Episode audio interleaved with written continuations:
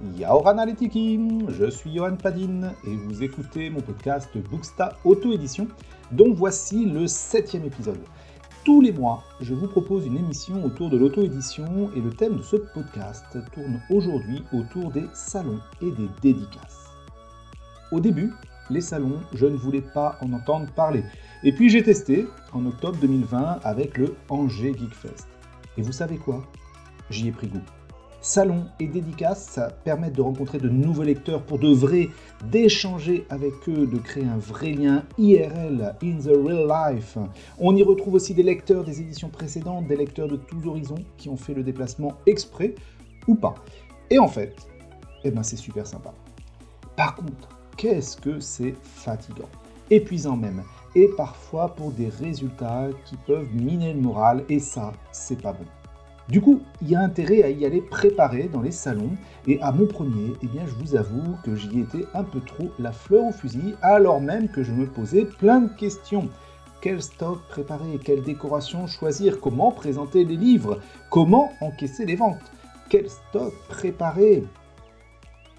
Je vous propose aujourd'hui mon propre retour d'expérience sur le sujet pour vous éviter quelques déconvenus et pour vous faire gagner du temps en partageant mes essais et mes erreurs, mais aussi ce que j'ai pu observer de bien chez les copains et les copines auteurs.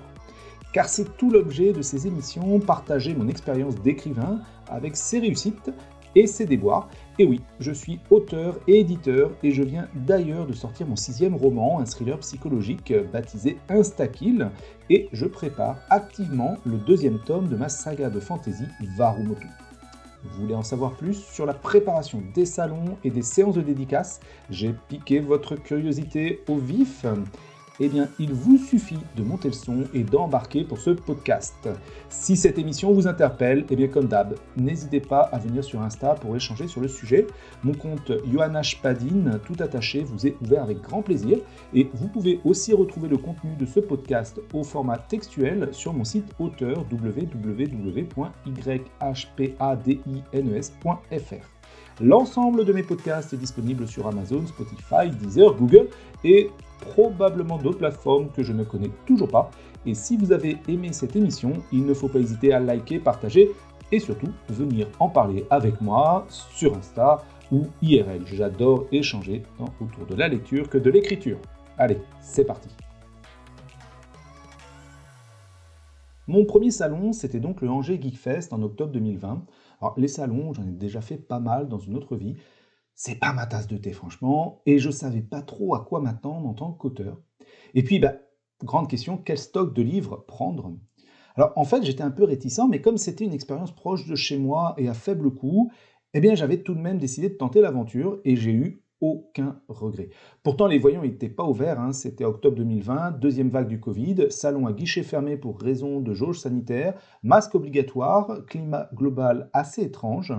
Et en fait, j'y ai passé un très bon moment, car, un, l'ambiance geek est super bon enfant, c'est hyper rafraîchissant, ça fait du bien. Deux, rencontrer de vrais lecteurs en chair et en os, en dehors d'Insta, bah, c'est juste génial. Et trois, Espionner, avec des gros guillemets bien évidemment, les collègues auteurs, ça permet de sacrément progresser. Et là, je voudrais dédier une spéciale dédicace à Edan Fox. Euh, si tu écoutes ce podcast, Edan, n'hésite pas à faire un petit coucou. Bon, eh bien, faut avouer que je m'étais pas foulé et je craignais tant l'annulation que j'avais investi aussi sur le minimum syndical. Euh, et donc, il y avait vraiment du progrès à faire. Et pourtant, même ce minimum, il est déjà hyper important. Et notamment, euh, bah, il y a le stock de livres. Alors, pas d'inquiétude. Hein. Il est peu probable que vous vendiez une palette de 300 livres sur un salon. Euh, le stock idéal, eh bien, il m'a fallu un peu de temps et d'expérience pour le déterminer. J'en reparle un petit peu plus tard. Dans le minimum syndical, j'avais prévu la nappe. Bah oui, en général, les tables, elles sont euh, livrées brutes. Il n'y a rien de sexy. Hein.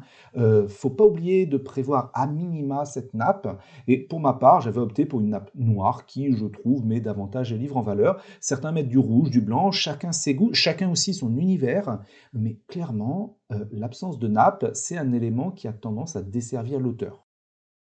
Autre élément à minima, ce sont les présentoirs, parce qu'un livre posé à plat sur une table, eh bien, c'est moins joli qu'un livre sur un présentoir. Ça attire moins l'œil. Alors, il existe plein de sortes de présentoirs. Euh, perso, j'ai investi dans du plexi transparent pour verticaliser mes romans. Il en existe en inox, ça sera un futur investissement, c'est beaucoup plus qualitatif, mais c'est plus onéreux et en fait, c'est pas si facile que ça à trouver.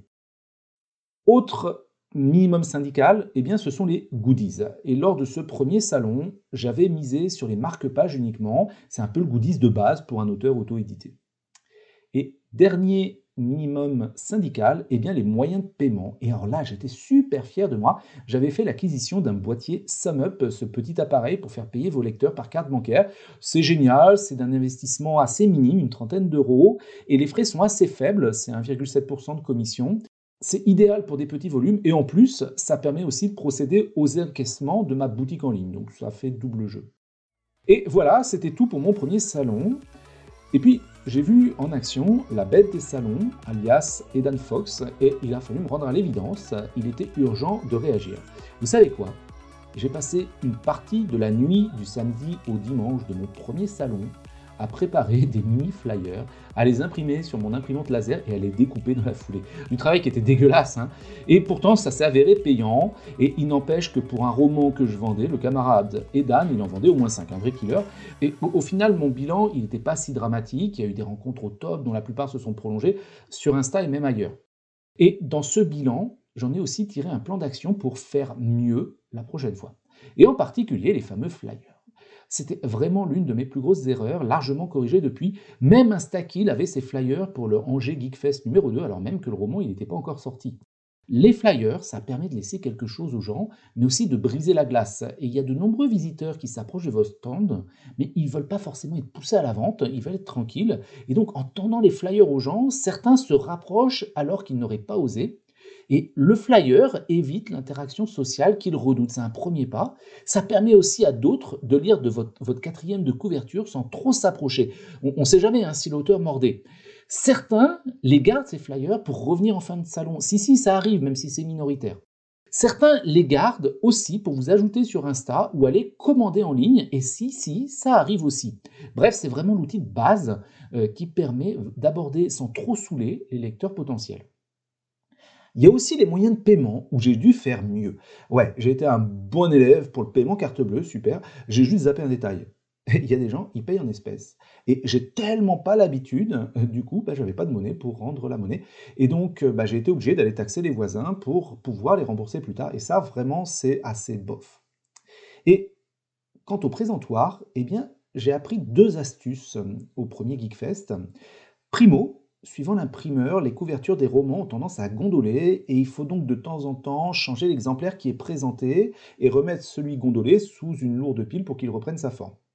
Et secondo, devant le présentoir, un livre à plat à l'envers permet au lecteur de lire la quatrième de couverture sans toucher au roman. Et en période de Covid, c'est top. Mais même pour après, c'est une astuce intéressante parce que les lecteurs potentiels qui n'osent pas déranger votre stand, eh bien, ça leur permet de voir directement la quatrième de couverture.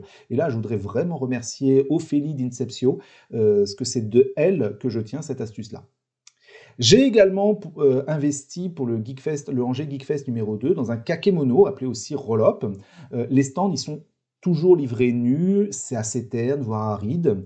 Un kakémono de nos jours, ça coûte plus très cher et ça habille très bien l'arrière-plan, ça se voit de loin. Et l'avantage, c'est que contrairement à une bâche seule, ben, c'est autoporté, donc il n'y a pas de souci de fixation. J'ai progressé également sur les goodies, et pour le second Angers Geek Fest, j'y ai adjoint du monoï, des tatouages éphémères, des autocollants, des cartes postales, notamment pour Varumotu, le fardeau de Taito, mon, roman de Tiki Fantasy. Euh, et j'ai même euh, ajouté des douceurs angevines sur tous mes salons et dédicaces. Euh, eh bien, j'ai des kernons d'ardoise de la maison du Kernon, c'est délicieux, et à chaque roman vendu, eh bien, je donne un petit sachet de Kernon. voilà, c'est vraiment un goodies assez particulier et qui fait vraiment plaisir aux, lecteurs. Alors, il y a des auteurs qui en rajoutent encore. Hein. il y en a qui viennent avec des tote bags, des stylos, des bijoux, des mugs, des carnets de notes. Il y en a vraiment pour tous les goûts en matière de goodies. Et enfin, eh bien, il y a la décoration globale du stand. La déco, moi, c'est ma bête noire. Et pourtant, certains ont des stands qui sont hyper stylés, avec une décoration recherchée et cohérente. Euh, au premier salon, c'était vraiment léger de mon côté. Et puis, un lecteur qui m'a offert sur le stand un baby Groot funky pop, eh bien rien que ça, ça fait la diff. Et du coup, j'ai largement retravaillé ma déco. J'ai ajouté des plantes vertes, alors en plastique bien sûr, des couronnes de branches, euh, des bougies électriques bien sûr, euh, des colliers de coquillages, du corail, des graines marquisiennes pour l'ambiance polynésienne de Varumotu, euh, un décor de table doré et odorant. J'ai séparé aussi mes deux univers fantasy et thriller avec deux présentoirs dédiés. Et pour l'ambiance Geekfest, euh, j'avais piqué le choix-peau de mes petites nièces, euh, d'où la photo. Euh, et j'ai eu des retours vraiment spontanés, très positifs sur cette déco, et ça, ça fait vraiment plaisir. Eh bien, le bilan de cette deuxième édition, avec toutes ces améliorations, eh ben, c'était top.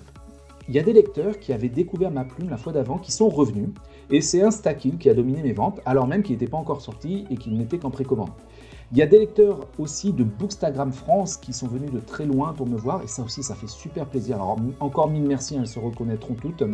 Euh, et concernant les ventes, eh j'ai fait plus 75% par rapport à la fois précédente, ce qui a rendu le salon tout à fait honorable en termes de rentabilité. D'ailleurs, voici en conclusion la réponse à une interrogation légitime concernant le stock à préparer. Rien ne sert de venir à un salon une séance de dédicace avec 300 bouquins. En moyenne, personnellement, je vends dans ces lieux-là un roman par heure en moyenne. Ma meilleure séance, je suis monté à deux romans à l'heure. Le pire, je suis descendu à un roman en trois heures. Et là, je peux vous dire que le temps paraît long. Autant vous dire que sur deux journées de 10 heures de salon, un stock de 50 bouquins, c'est déjà très ambitieux. Voilà, j'espère que ce partage d'expérience vous aura intéressé. Et puis, bah, je vous dis au plaisir de vous croiser en dédicace ou en salon et d'ici là, topette